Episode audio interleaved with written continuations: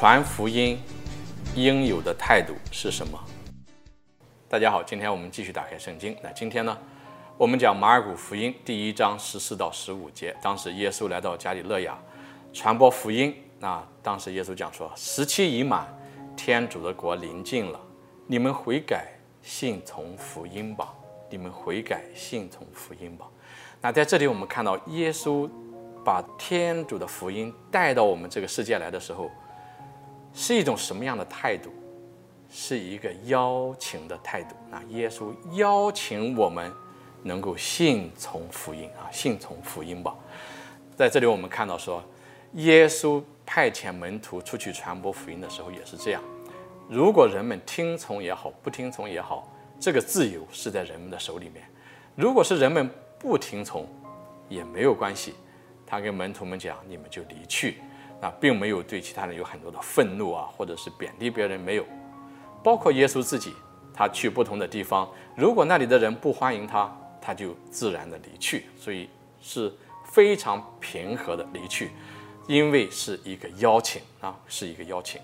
我们知道耶稣甚至回到自己的家乡，回到自己家乡以后，那在那个地方，不仅人们不接纳他，人们甚至要害他。你们记得说圣经里面记到有一段说，人们甚至要把他从悬崖上面推下去，耶稣没有报复。耶稣只是说从他们面前就隐去了啊，就很自然就说离去了，从他们面前就离去。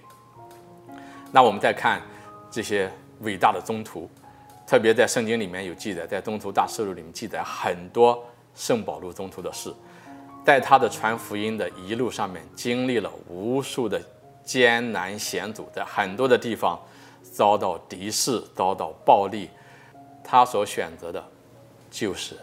离去，平平安安的离去了。